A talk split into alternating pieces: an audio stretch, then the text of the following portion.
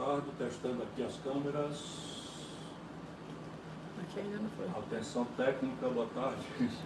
Baixa. Testando as câmeras aí, tá tudo certo? De pé.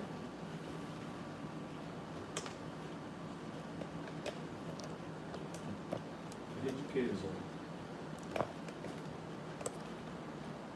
Tá no ar. Tá no ar aí? Uhum. Ciro, vamos começar. A gente Bom, recebeu aqui. eu cumprimentar todo mundo, boa tarde aí. Espero que o carnaval tenha sido tranquilo, pelo menos para quem pôde. Aqui no Ceará, 170 pessoas inocentes, por regra, morreram em função do surto fascista apoiado por este canalha que assumiu a presidência do Brasil, infelizmente manipulando um justa queixa do povo brasileiro com relação à degradação moral e econômica que foi promovida pelo Lula petismo no nosso país. Mas eu espero em Deus que o Brasil tenha amanhecido essa quarta-feira de cinza em paz com as famílias que puderam eh, brincar em paz, ou que puderam refletir, ou que não gostam do carnaval, de usar esse feriado para repousar um pouco, para retomar o ano. E nós amanhecemos essa quarta-feira muito preocupados com os desdobramentos. Primeiro dessa crise que está assinada para acontecer em mais de 15 estados brasileiros, que é a milicianização, ou seja, a transformação das polícias militares, ou parte importante delas, em milícias a serviço do nazifascismo representado pelo Bolsonaro e sua família de canalhas, porque os filhos são aqueles que ele covardemente bota para vir, como aconteceu no Ceará, apoiar milícia, apoiar genocidas, apoiar, eh, enfim, como eu posso demonstrar.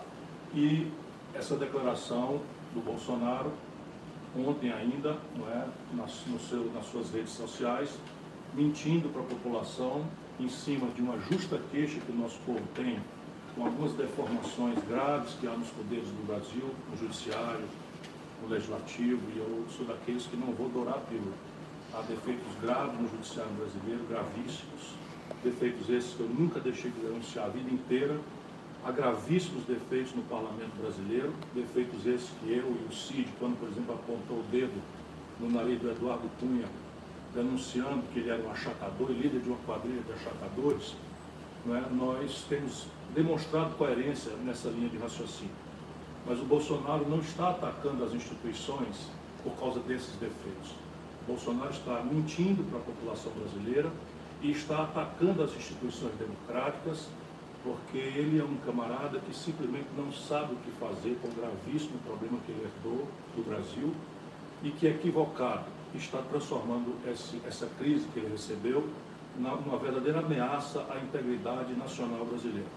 Portanto, por conta desses dois fatos, né, a escalada da violência nazifascista das milícias, que chegaram a dar dois tiros no peito do meu irmão, senador Cid Gomes, e por essa declaração que procurei citar a população brasileira contra as instituições democráticas que, de alguma forma, com todos os seus defeitos, volto a dizer, ainda são um refúgio por onde as liberdades públicas podem e devem e serão defendidas.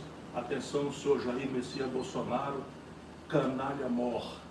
As instituições brasileiras serão defendidas. Nem todo mundo tem compromisso com o lulopetismo corrompido. Eu sou limpo. Eu tenho vida limpa, eu tenho coerência e vou te enfrentar, presidente canalha e a sua família de canalhas e os, aqueles que, traindo a nação brasileira e o seu juramento, vão atacar ou tentar atacar a Constituição brasileira. Desculpa a veemência, mas eu acho que há horas em que a gente tem que mostrar a cara do jeito que ela é. E essa é a minha cara. Quais são as perguntas, Lu? Ciro, boa tarde. A gente está recebendo aqui uma série de perguntas. Eu vou começar com qual deve ser o papel do Congresso e do Supremo nesse momento? Os dois têm que fazer duas coisas. Primeiro, dar exemplo. Como eu disse no começo dessa minha fala, o povo brasileiro tem muita desconfiança das nossas instituições. E é em cima disso que o canalismo do senhor Jair Bolsonaro trilha.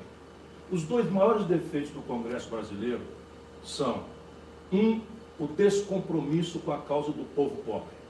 Todos os parlamentares se elegem interativamente com a agenda do povo. Mas, infelizmente, a regra tem sido no Brasil que maiorias, muito brevemente, logo na sequência da eleição, se formam para beneficiar aqueles que já são ultra ricos, ultra poderosos, em detrimento da esmagadora maioria do nosso povo de classe média e do povo trabalhador. Portanto, esse é a primeira, o primeiro grande defeito da, do Congresso Nacional.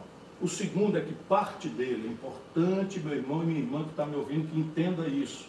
Porque o Jair Bolsonaro quer espalhar que todo mundo é igual. Não é. Parte do Congresso Nacional é corrupta. E ele usa essa parte a qual ele sempre pertenceu. Deixa eu dizer para vocês. O Bolsonaro, eu fui colega dele. Eu, Ciro Gomes, o deputado federal mais votado do Brasil. Conheço por dentro, proporcionalmente, conheço por dentro do Congresso Nacional.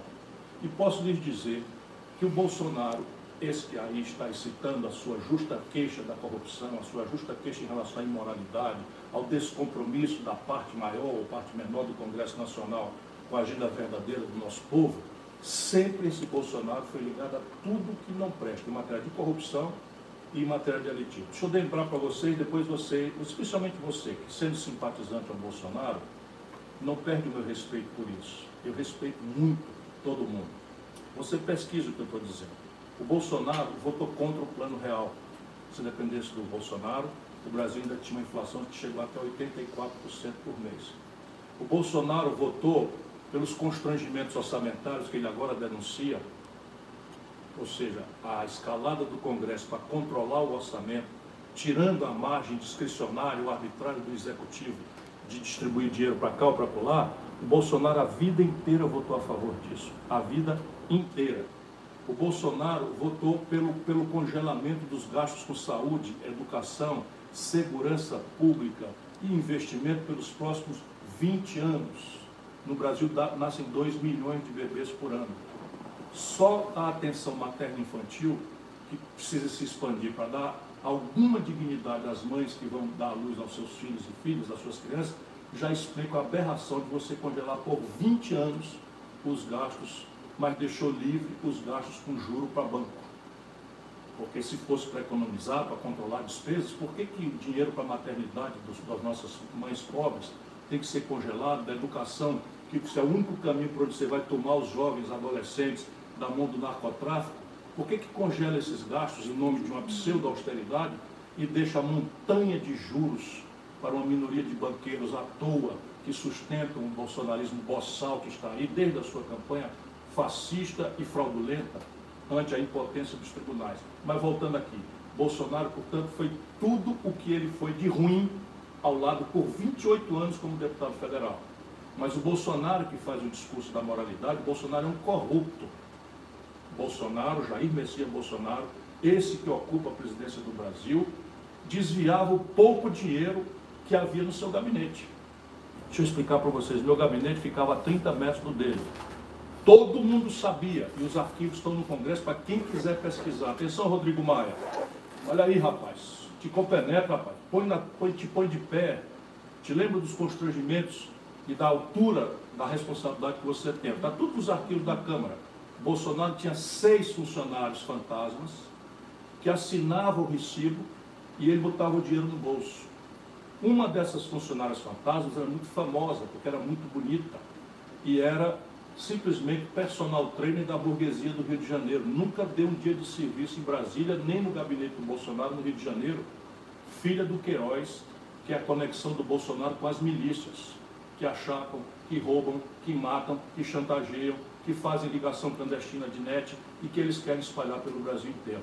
Isso aqui tudo eu estou dizendo sob o peso da minha responsabilidade. Portanto, se o Congresso Nacional Brasileiro tem graves defeitos, a corrupção de uma parte dele e o descompromisso com a questão dos pobres, a última pessoa no Brasil que tem autoridade moral para denunciar isso chama-se Jair Messias Bolsonaro.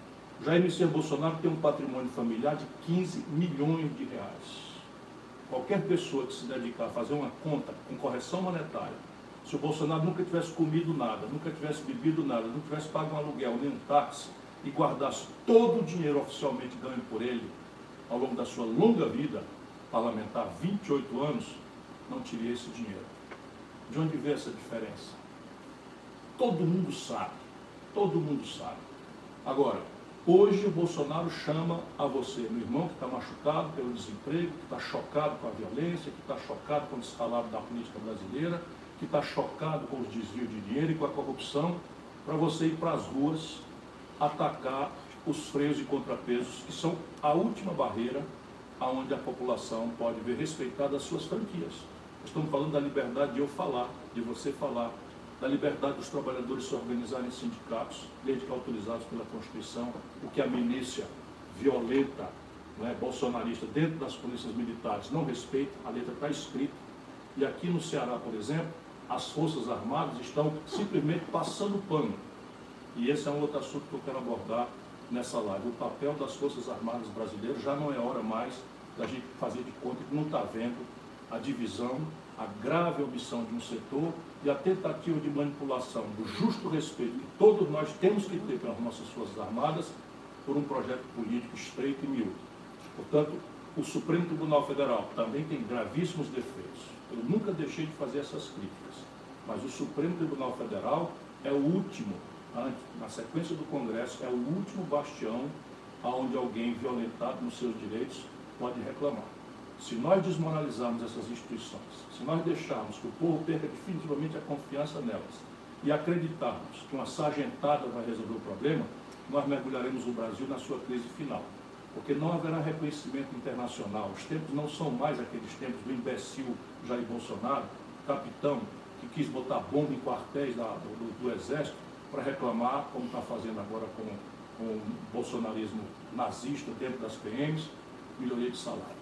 Portanto, a, a, se está certo a gente criticar o Congresso, está certo a gente criticar o Supremo, não é o Bolsonaro que tem moral para isso, e nós outros sabemos que ao criticar, nós não queremos fechar essas instituições, nós queremos vê-las compenetradas pelo exemplo da sua, da sua grave tarefa, do seu grave dever nesse momento de trânsito que a nação brasileira está passando. Ciro, o Wellington pergunta: quais, quais leis o presidente infringiu com a incitação do fechamento do STF e do Congresso? Quais medidas podem ser feitas, tomadas contra isso? E quais penalidades é, existem na, previstas na lei para tal? E aí eu complemento: ele pode correr o risco de impeachment? Veja, ele vai, como bom covarde que sempre foi, ele vai recuar. Eu estou falando aqui ao vivo e tenho segurança absoluta, eu conheço a frouxidão moral do senhor Jair Messias Bolsonaro e vai recuar vai tentar dizer que não disse, vai tentar dizer que apenas replicou, etc, etc, porque ele é um frouxo, é um covarde, mas ele está tá testando qual é o limite de resiliência, qual é o limite de confrontação, qual é o limite de resistência moral, cívica, que a sociedade brasileira e as suas instituições, frágeis como, como estão, debilitadas como estão, contraditórias como estão, desrespeitadas amplamente por parte grave da opinião brasileira por defeitos que são graves, e eu não me somo àqueles que querem realizar dizendo que eles são maravilha. Não são. Mas eles são, volto a dizer, garantidos pela ordem constitucional e o último refúgio onde as franquias e as liberdades e a própria soberania nacional brasileira e o respeito internacional do nosso país podem se ver guardados. Portanto, acho que ele vai recuar. Isso, entretanto, pode é, se desdobrar. Ele está excitando uma parte das pessoas, uma parte dessas pessoas são tão nazistas ou tão boçais quanto ele, me dói muito dizer isso, mas é preciso também agora que a gente deixe claro que o Bolsonaro representa um fenômeno que eu não supunha tivesse tão enraizado no meio da sociedade brasileira. Corruptos, sabe, genocidas, estupradores, todos estão se sentindo representados, todos estão se sentindo autorizados a fazer o que quiserem bem entenderem, como matar uma família por causa de um acidente de trânsito, como estuprar uma mulher ou matar uma mulher por conta de, de, de, de absurdos, quanto matar crianças, adolescentes nas, nas, periferias. Enfim, é um momento grave como eu nunca vi na história brasileira. Mas o que, é que ele fez, suponista legal? Ele confronta o artigo da Constituição Federal que considera crime de responsabilidade, aí não é negócio de pedalada fiscal, como forçar a mão para fazer o golpe em 16. Aqui está escrito, é crime de responsabilidade atentar contra o livre exercício dos poderes constituídos. Portanto, se o presidente da República, por exemplo, tivesse uma tese no Congresso Nacional, e ele não tem nenhuma, se ele tivesse uma grande questão em que a posição dele é, antagoniza com a maioria do Congresso, é absolutamente normal na democracia que o presidente da República fosse à televisão, convocasse um pronunciamento e esclarecesse à população qual é a contradição que há entre ele e uma maioria do Congresso de maneira que a população informada pudesse pressionar legitimamente, por carta, por e-mail, por protesto, por passeata, Tudo isso é normal. Não é o que está acontecendo no Brasil. Não há nenhum projeto, não há nenhuma proposta, não há nenhuma contradição. A mesquinharia que este boçal que está na, na, na, na Secretaria-Geral de, de, Setor Institucional, que é o general Heleno, general Heleno eu lhe conheci pessoalmente, fui seu hóspede na Amazônia. O senhor é um boçal, traidor da farda do uniforme de Caxias. É sob sua coisa que a FAB brasileira hospedou um narcotraficante para levar o vexame do nome do Brasil numa aeronave oficial da Força Aérea do Brasil. E até hoje o senhor não deu um esclarecimento ao povo brasileiro. Essa é a sua tarefa como é responsável pela segurança institucional do país. Onde é que o senhor estava quando entregaram a Embraer aos norte-americanos? Que sujeira o senhor explica subordinar um general brasileiro ao comando sul dos norte-americanos? Isso transforma o Brasil, rasgando o projeto nacional de defesa do Brasil, subordina o Brasil a um protetorado norte-americano que, no limite, nega a própria razão de ser da existência das Forças Armadas. O senhor não representa mais o Exército de Caxias. O senhor é um politiqueiro boçal igual ao seu chefe. E eu quero muito continuar esse debate com o senhor, porque eu lhe conheço profundamente bem e o senhor que hoje está aí apaixonado pelo poder, não é mais o homem a quem eu, porque inclusive tive admiração e muitos elogios já fiz. O senhor é um traidor do Brasil, um traidor do Brasil, violando o seu juramento à Constituição e se servindo como um politiqueiro, mas medo do senhor, tenho muito mais com a mão suja de cocô do que a ameaça do senhor mobilizar forças armadas que não lhe acompanharão nessa aventura estúpida. Vocês estão vendo que eu não estou nem um pouco é, feliz com o que eu estou dizendo. Mas ou a gente diz as coisas como tem que ser ditas, ou esse país talvez não tenha mais outra oportunidade. É, Ciro, o aparelhamento do gabinete presidencial por militares é proposital? E eu complemento, nós corremos o risco de um golpe militar ou de um autogolpe? Não há a menor dúvida de que na cabeça do Bolsonaro está esse despropósito. Isso também só se surpreende quem não conhece o Bolsonaro. Bolsonaro a vida inteira, inclusive em entrevistas públicas, quem quiser pesquisa na internet, demonstrou sua, seu desapreço à democracia e aos seus líderes. Embora tenha sido um inútil parlamentar por 28 anos, não foi quatro anos, nunca deu um dia de serviço, ligado a tudo que não presta, que está na cadeia da política do Rio de Janeiro. Ô meu irmão, meu irmão, não é possível. Que, com quem estava o Eduardo Bolsonaro, o, o, o, o, Jair Messias Bolsonaro, na confrontação do Eduardo Cunha? Quem o, o Jair Bolsonaro apoiou nas disputas do Sérgio Cabral, na disputa né, do Pisciani, na disputa dessa escória que está toda na cadeia no Rio de Janeiro. O Jair Bolsonaro estava junto com eles essa, essa, essa carreira inteira. Inteira. E é esse homem que nós vamos imaginar. Mas na cabeça dele, voltando para responder a pergunta, a ideia de democracia, de diálogo, de conflitos naturais num país desigualíssimo, num país profundamente marcado pelo elitismo, pelo abandono da agenda do povo, pela desconfiança do povo nas suas elites, ele navega nesse sonho autoritário que ele simplesmente não sabe o que fazer. Jair Bolsonaro, antes de mais nada, corrupto, fisiológico, traidor do Brasil, ele é um despreparado ele simplesmente é um despreparado, ele não sabe nem sequer interpretar um conflito dessas loucuras do Paulo Guedes, dessas maluquices da Damares, dessas pirações do ministro da Educação, desse governo de doidos. O que, que aconteceu com os militares? Os militares conhecem muito bem o Bolsonaro. Isso vamos também rasgar o véu porque é preciso. Os militares conhecem muito bem o Bolsonaro. O Bolsonaro não foi expulso da, do, do Exército por uma tratativa de gabinete no Superior Tribunal Militar. Ele sai e é aposentado desde os 33 anos. Esse que tomou a aposentadoria do povo brasileiro é aposentado como capitão do Exército com 30 anos, pouco mais de 30 anos, com uma pensão de capitão. Em seguida, na véspera de assumir a presidência da República, requereu a aposentadoria de deputado. Esse, esse aí que fala decência, eu falo isso porque eu, Ciro Gomes, tinha direito à pensão de deputado, à pensão de prefeito, à pensão de governador, que me daria uns 86 mil reais por mês. Eu renunciei às três, nunca aceitei receber. O Bolsonaro requereu a aposentadoria minutos antes de propor, quer dizer, tempo, meses antes de propor a aposentadoria, o fim da aposentadoria dos povos brasileiros. Esse, esse cidadão, este vagabundo que quer se fazer respeitado e que eu não respeito mais, como todo mundo está vendo. Até aqui eu estava muito tranquilo, não quero me somar, volto a dizer, ao lulopetismo que corrompeu o Brasil, predispôs o Brasil a, esse, a essa aventura institucional, mas agora não dá mais. Passou de qualquer limite do razoável o cidadão ficar apoiando milícias em insurgência nazifascista, nas polícias militares, defendendo, como ele próprio, este canalha fez, não é, como ato legítimo, aqueles dois tiros que quase matam meu irmão, um senador da República desarmado, que estava enfrentando com as armas que tinha, da sua coragem moral, que o Bolsonaro não sabe o que é, esse motim de fascistas que estava simplesmente levando ao terror a nossa cidade. Pois bem, não acredito em golpe militar. Não acredito, embora na cabeça do Bolsonaro esteja isso, ele se cercou para dar um sinal para o povo brasileiro de coesão das Forças Armadas com ele, mas eu conheço, ou pelo menos eu imagino que conheço, eu tenho todas as medalhas e comendas mais importantes das Forças Armadas brasileiras. Me honra muito isso. Eu tenho da medalha do pacificador até a, aquela que, a, que me deu por primeiro a gloriosa Força Aérea Brasileira do Brigadeiro Eduardo Gomes. Me deu quando eu era oposição ao governo Collor e a Força Aérea Brasileira me deu essa medalha por primeiro. Depois fui colecionando, para minha honra, trabalhei muito com as Forças Armadas e tenho por elas grande respeito e afirmo ao povo brasileiro, é preciso que a gente respeite e ame as Forças Armadas brasileiras. Sem elas, nós não temos como exercitar a força dissuasória que afirma nossa soberania nacional. Isso é uma coisa.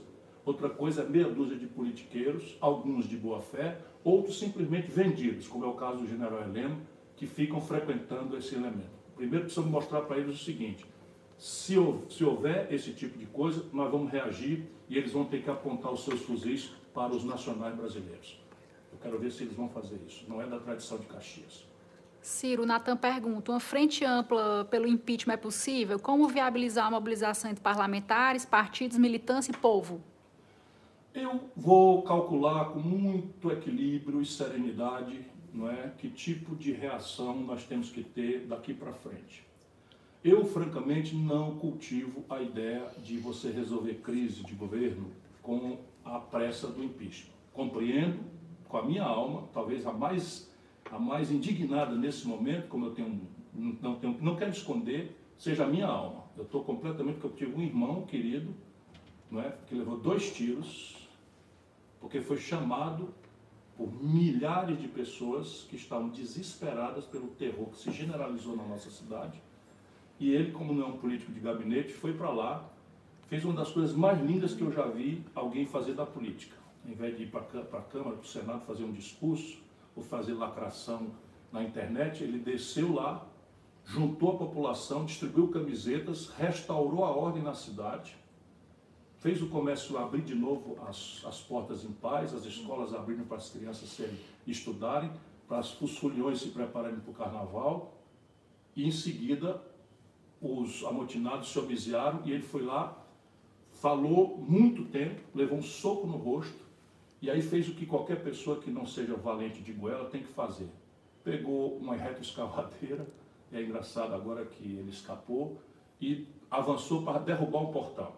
Todo mundo viu, a perícia está clara, derrubou o portão para poder fazer a sociedade poder entrar ali e acabar com aquele, sufocar aquele motim de fascistas que todo mundo está vendo, nazistas armados, covardes, frouxos, tudo de máscara.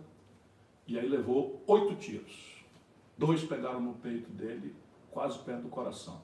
No mesmo dia, o atual presidente da República do Brasil, junto com esse vagabundo, que é o ministro Onyx Lorenzetti, pilantra, pilantra, que eu conheço de longa data também, né, foram defender a aberração como se legítima defesa fosse dos, dos fascistas, dos bandidos encapuzados que estavam aterrorizando uma cidade. Infelizmente, daqui para frente nós vamos nos transformar no terror do senhor Jair Messias Bolsonaro.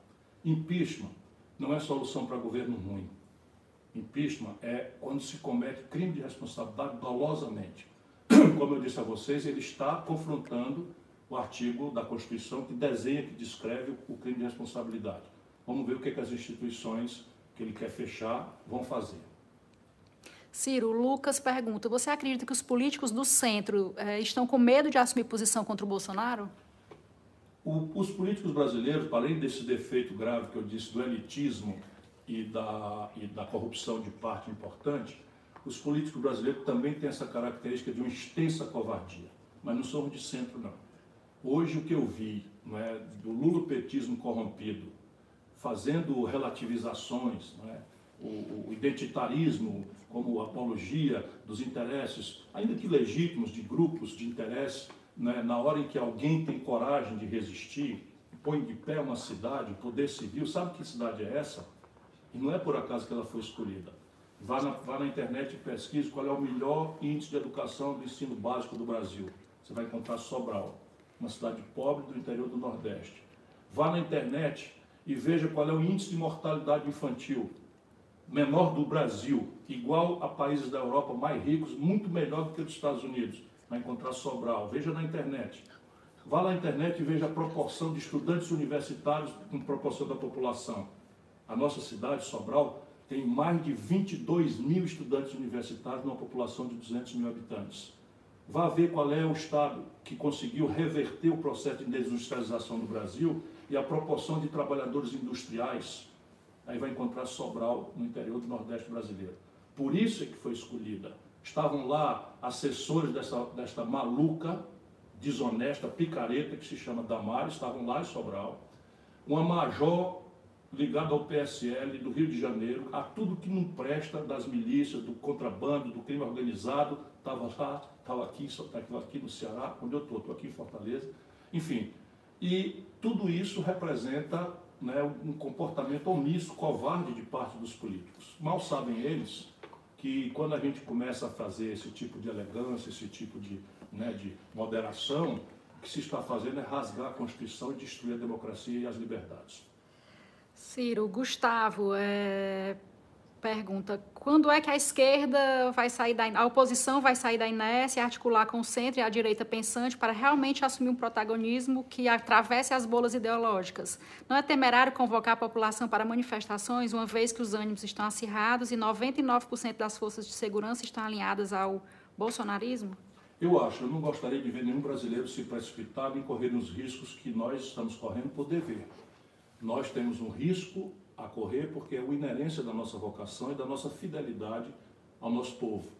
Sabe o que é que nós tivemos de votos aqui na última eleição? O nosso governador foi o governador mais votado do Brasil, proporcionalmente não tirou 80% dos votos. Sabe quem foi o senador mais votado do Brasil? 80% dos votos, o Cid Gomes, esse que levou dois tiros e que o Bolsonaro e sua quadrilha de filhos bandidos defendeu junto com esse Onyx Lorenzoni, que é outro vagabundo, pilantra, que eu também conheço de longa data. Pois bem, nós estamos fazendo a nossa parte. Se protejam, não defendo para ninguém que corra esses riscos, mas é preciso sair do computador, é preciso agir, é preciso estabelecer redes, estabelecer conexões, para que a gente se prepare, mais do que isso, para que a gente demonstre a Brasília que não será assim tão fácil para eles violentar a Constituição e reinstalar um período autoritário no nosso país. É, o pessoal está perguntando aqui sobre o general Santos Cruz, se o senhor acha que ele tem algum valor cívico e ético. O fato dele ter saído do governo é um indicativo importante de que ele tem limites éticos, sim. Eu discordo muito não é, dessa coisa de você supervalorizar a, a, a, tutela militar sobre uma nação de 210 milhões de habitantes. Os militares têm um papel essencial, como eu já disse. Nunca ninguém me viu nem verá né, desrespeitar a institucionalidade das Forças Armadas do país.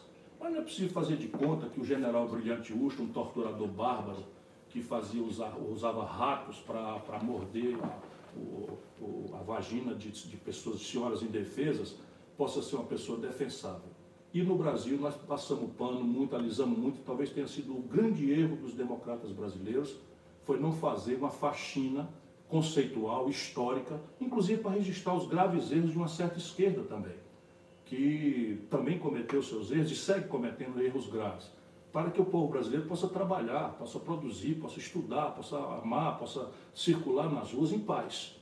Isso é o que faz uma nação madura e civilizada. Isto dito, eu respeito o general eh, Santos Cruz, porque ele, inclusive, neste episódio agora, ele denunciou não propriamente a impertinência da convocação, mas a manipulação de generais fardados, general Mourão fardado, general Mourão não usa mais farda, general Mourão é vice-presidente da República, general Heleno não usa mais farda, inclusive está senil, para além de desonesto e picareta que virou, está senil. O general Vilas Boas está doente, muito doente, é uma pessoa por quem eu também tenho respeito, mais do que isso, afeição. General Vilas Boas, eu lembro, nós tivemos uma boa conversa na sua casa, a seu convite. Não é possível que aquilo tudo que nós conversamos e que eu ouvi do senhor, o senhor não tenha a dignidade, não é, em nome do Brasil, da unidade da nossa nação, de ponderar dentro desse governo de loucos que o senhor infelizmente integra, já com a saúde muito debilitada. Espero muito que Deus lhe proteja e que possa viver com o máximo de dignidade até o último dos seus dias, que eu espero que sejam longos. Mas, enfim, botaram também com, com, com farda nessa convocação. Ou seja, o que o general Santos Cruz está fazendo é o que um homem digno faz. Olha, espera um pouco. As Forças Armadas são instituição permanente. Elas são o escalão avançado da proteção e da defesa da nação. Elas não têm nem podem ser utilizadas ou manipuladas a serviço de governos, de crise de governo, de conjuntura de governo, de concepções de governo. Isso é o mundanismo do dia a dia. Porque se amanhã se transforma é, a polícia militar num partido político, se transforma o exército num partido político, se começa a se aceitar que garotos de 20 anos, que ganham no Ceará R$ 4.500 para começar com 20 anos de idade, enquanto em São Paulo pagam 3.180 para o mesmo garoto de 20 anos começar como PM, está valendo também para o recruto do Exército? Isso é uma coisa que tem que se fazer a pergunta, por que, que vale para um jovem eh, amotinado cearense, que ele está fazendo uma coisa digna, defendendo o seu justo interesse por um salário melhor, ganhando R$ 4.500 para começar a vida, para começar, podendo incrementar em mais 60% de gratificação. Não estou dizendo que é muito dinheiro, não. A vida é dura, a vida é difícil.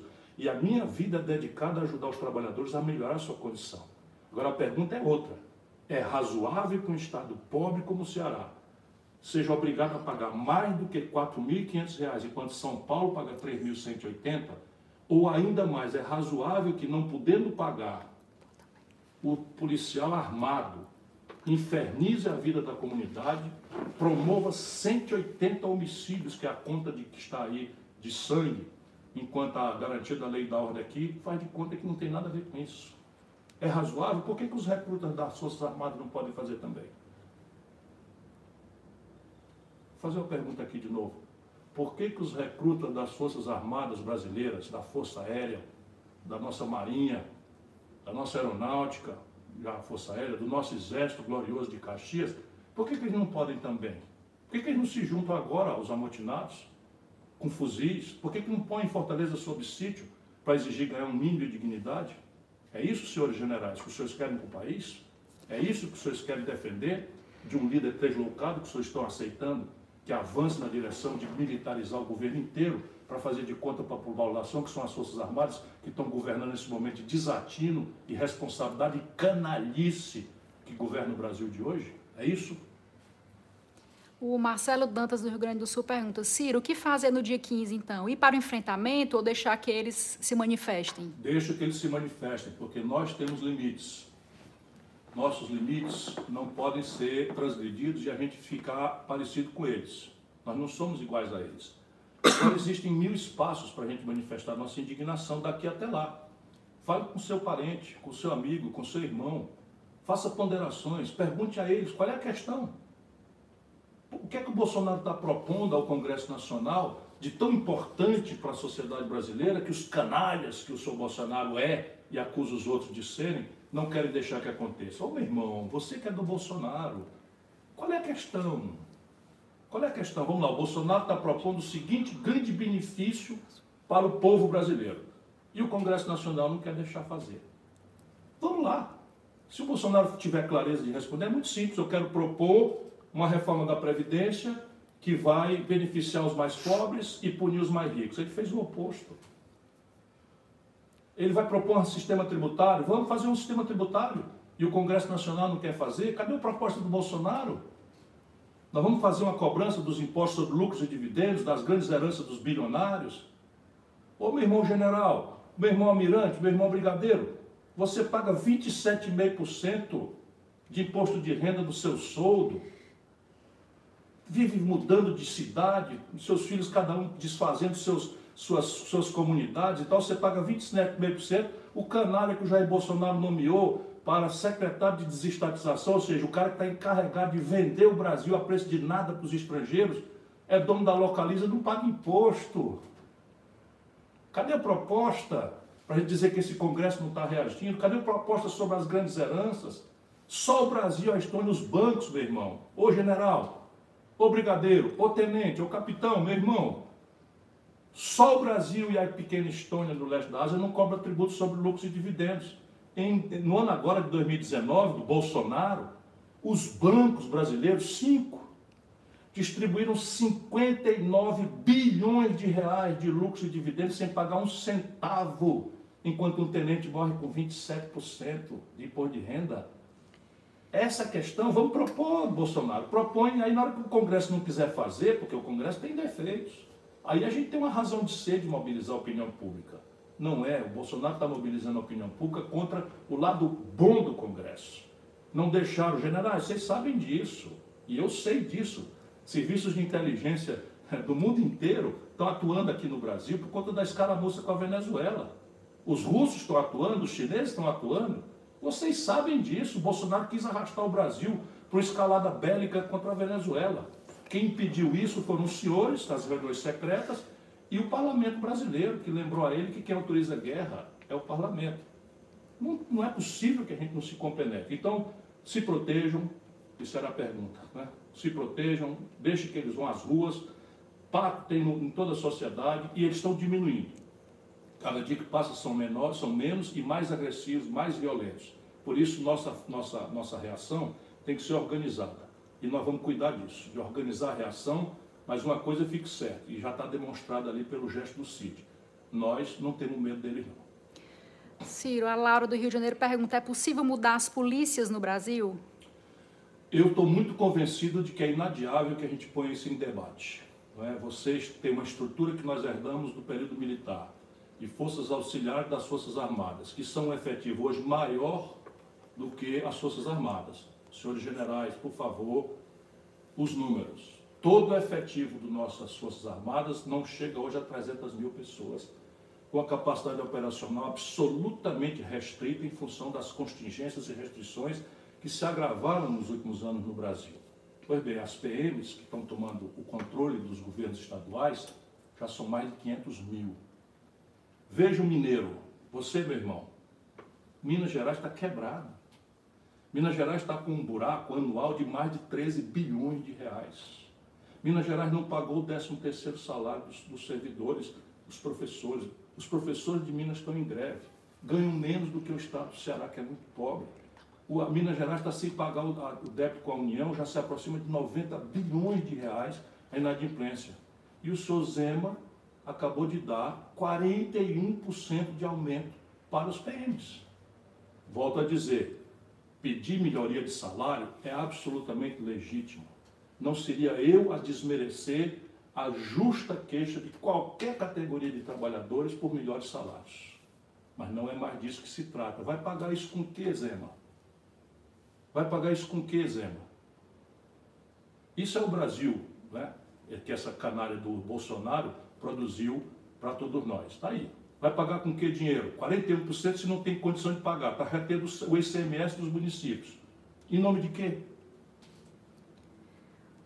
É, Ciro, é... estão perguntando aqui como é que está a situação do motim aqui no Ceará.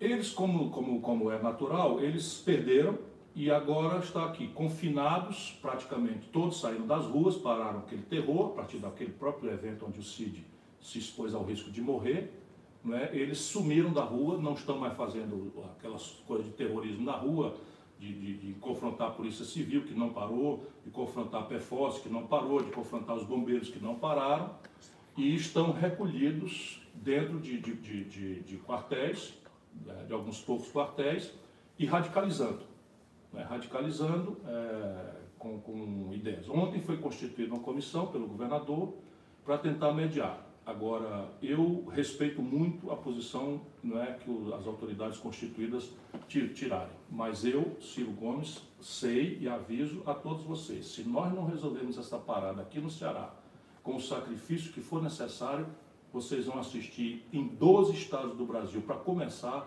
a mesma baderna. A, a Pati, Pati Paz, do Rio Grande do Sul, está dizendo aqui que está cheio de bolsominion aqui na live. Eu vou, vou fazer uma pergunta aqui que parece ter, ter sido... É, que a gente quer democrático. Não, não, eu quero conversar o, com eles. O Cid Gomes vai responder na justiça por tentativa de homicídio? Vai. Não tem muita simplicidade de fazer isso. Ele leva três tiros, dois pegam no peito dele e ninguém tem sequer um arranhão. E aí a gente vai ver quem estava em legítima defesa e quem não estava. É, outra aqui na, nessa, na, nessa mesma linha. Você e seu irmão desafiam ou são contra os policiais? Ninguém fez pela Polícia do Ceará o que nós fizemos. Ninguém. Olha o que eu estou lhe dizendo aqui. Ninguém na história do Ceará fez pela Polícia do Ceará o que nós fizemos. Só para você ter uma ideia. A Brigada do Rio Grande do Sul, não sei se é um companheiro do Rio Grande do Sul, a Brigada do Rio Grande do Sul, quando eu era colega do Colares, tem hoje a metade do efetivo que tinha quando eu era governador. Hoje, o Ceará tem o triplo do efetivo que tinha quando eu era governador. Aqui no Ceará, quando o Cid assumiu, um policial usava o 38 e se atirasse, descontava do salário. Aqui no Ceará, o carro que a polícia usava era um Gol, Gol 1000, que não dava conta de correr atrás de nem sequer de uma motocicleta. Aqui no Ceará, não tinha uma academia de polícia com mínimo de qualificação. Aqui no Ceará se pagava o pior salário do Brasil aos, aos, aos servidores. Agora vamos lá triplicamos o efetivo do meu tempo para cá, criamos a mais sofisticada academia de polícia do Brasil. Entra na internet, entra no Google, Academia de Polícia Nova do Ceará, e vê lá, estande de tiro, piscina de salto, hospedaria, tudo. Né? A estrutura de equipamento, ninguém mais usa 38, aqui no mínimo é ponto .40, que aliás os dois tiros que o Cid levou foram de ponto .40. Todos os coletes à prova de bala são de última geração. A estrutura policial do Ceará, na capital e no interior, está equipada com 10 helicópteros. O estado do Ceará, não é o estado da, da Flórida, nos Estados Unidos. Não é? E o salário aqui, para começar, um policial, volta a dizer, quem reclama salário tem minha simpatia. Nós não estamos tratando disso. Agora, o Ceará paga R$ 4.500 para um garoto de 20 anos. Sabe o que aconteceu nos últimos concursos? 70% das pessoas que passam têm nível superior e, portanto, graves problemas de aptidão para ser polícia. Agora, como é que a gente faz? Vamos, def vamos defender que não seja. Estão ganhando. Né? 70% ganham as vagas com nível superior. Então, se alguém no Brasil tiver feito pela polícia do Ceará o que nós fizemos, o que o Camilo Santana, atual governador, fez, me desafie. Entra aí na live agora. Dá preferência, dá preferência. Alguém dizer, não, foi feito melhor no lugar tal. Fala aí para mim. A Isaura, vamos aqui para as últimas duas perguntas. Agora, meu irmão, a questão não é essa. A questão é o seguinte: na Constituição está escrito com S's e R's e T's e C cedilhas, sem nenhuma dúvida. E o Supremo Tribunal Federal já interpretou isso, e o Tribunal de Justiça do Ceará já interpretou isso, e o Ministério Público já interpretou isso. É proibida a greve, o motim de pessoas armadas em praça pública. Por quê? Porque o mecanismo aqui é a defesa da vida da população. Não existe valor maior, ainda que a justeza de pedir salário seja de todos nós simpática, não existe valor maior do que a vida das pessoas. 200 quase perderam a vida aqui no Ceará. Meu irmão, o que está em discussão agora é o seguinte: é razoável, agora esqueça a Constituição que é muito clara, a pergunta é razoável um grupo de garotos com, com, com máscara, de arma na mão, mandar o comércio fechar, aterrorizar estudantes, mandando a escola fechar. E aí a, a, comunidade reclama do seu líder político que tome uma providência e ele desce lá para ajudar a organizar, restaura a ordem e vai para o conflito, correndo risco de vida. Recebe oito tiros, dos quais dois pegaram no, no peito dele, o outro pegou um tiro no braço. É razoável nesse país estar tá doente ainda pensar que alguma razão há? Você está doente, meu irmão, se você pensa isso. Vamos aqui para as duas últimas perguntas, Ciro. O Lindomar do Mato Grosso do Sul diz: fale do Paulo Guedes, ele tem ódio ou nojo dos mais pobres? Paulo Guedes tem nojo dos mais pobres. O Paulo Guedes, o problema dele é essa disfuncionalidade da elite brasileira. O Paulo Guedes é um garoto que saiu para os Estados Unidos muito jovem, estudou em Chicago, parou de ler nos anos 80, quando voltou para cá, virou um manel ganhão de dinheiro, de muito dinheiro. Parte desse monte de dinheiro que ele ganhou foi manipulando né, mecanismos na fronteira da lei de especulação financeira com dinheiro público, fundos de pensão, que são dinheiros para público, para estatais, e de repente tomou-se é, de vaidade de tomar conta da economia brasileira. Parou de ler em 1980. Não há um único professor do Paulo Guedes que explique essa maluquice que ele está aplicando no Brasil. Ele ainda é um núcleo, vamos dizer, racional do governo, que você pelo menos sabe qual é a qualificação e o erro grave, técnico, estratégico. Mas veja bem, eu era ministro da Fazenda, tinha cinco secretários, que é o vice-ministro. O Guedes, para fazer racionalidade e tal, enxugou os ministérios e tal. Agora o Ministério da Fazenda que eu ocupei, que ele ocupa, tem 21 vice-ministros. Percebe? Isso é austeridade. Então é no lombo do povo, é no pobre, é no filho. O que, é que ele fez para. Sabe o que, que o Paulo Guedes fez recentemente? Ô senhores generais, eu estou preocupado com a sua percepção, que os senhores todos serão responsabilizados por esse tipo de coisa. Agora, sem conversar com ninguém, mas evidentemente alguém ganhou muito dinheiro, o Guedes, numa hora de pindaíba, falta dinheiro para tudo, o Guedes aumentou de 500 para 1.000 dólares a cota que o turista rico pode comprar nas free shop de chegada no Brasil. Só o Brasil tem free shop de chegada, porque free shop é para estimular a exportação. Pois bem, os ricos que têm uma sobra de depois da viagem, mil dólares, era 500, agora é mil dólares para não pagar imposto. Quem foi que pediu isso? No mínimo, essa empresa que é monopolista duplicou o faturamento. E o Brasil abriu mão do imposto. O dono da Localiza tem 60% do seu faturamento vendendo o carro que ele comprou com compra direta, porque é locadora de veículo, e virou revendedora de veículos sem pagar imposto. E é o secretário de desestatização do Guedes. Então essa é a ideologia desses caras. É todo privilégio aos barões, a qual eles pertencem, ao qual vão voltar, o Guedes já já vai sair. Não é? E rola em cima do povo. Cacete em cima do povo, pancada em cima do povo. Ciro, vamos para a última aqui. A Isaura de Pernambuco diz: Ciro, estamos todos assustados. O Brasil está triste. Não vemos muitas saídas. Desemprego, violência. Nos dê uma palavra de coragem, uma palavra de esperança. Esse país, minha irmã, é um país extraordinário. Isso é só um mau momento. É um péssimo momento, é um momento dificílimo. Mas eu tenho uma certa vivência pelo estrangeiro, faço palestras, participo de seminários. E as pessoas lá fora estão chocadas como é que um país como o nosso, com o potencial humano, o potencial físico que nós temos, está vivendo um momento tão trágico, tão desagradável. E a razão disso não é física, nem humana, a razão dessa é política. E isso, se a gente lutar, como eu estou fazendo hoje aqui, até meio emocionado, enfim, meu irmão levou dois tiros no peito, nasceu de novo, Deus é grande e o protegeu. E eu estou falando tudo isso aqui porque ele é só um exemplo. Eles são um exemplo dessa degradação que está acontecendo no Brasil. Mas um país que tem petróleo sobrando, um país que tem biodiversidade como nenhum outro, água potável, um país que tem reservas minerais como raros países do mundo têm, um país que tem a fronteira agrícola por explorar que o Brasil tem, um país que tem o povo a quem se dando oportunidade, já provou, olha que lindeza o carnaval, uma festa popular em que as, as pessoas se organizam, vão às ruas de forma, faz um belíssima, enfim, nós temos tudo. O momento brasileiro é trágico porque nós tivemos o quê?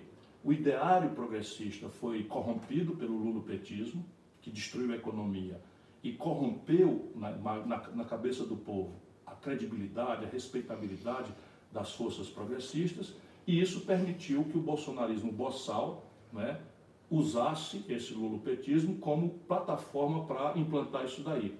Isso é o que nós temos que superar, mas isso está na nossa mão. Vamos lutar e proteger a democracia, que se a gente garantir que a democracia, ou seja, o direito do povo, decidir o seu destino sem tutela, coerção, manipulação religiosa, manipulação militar, manipulação seja de quem for, já já a gente acha o caminho.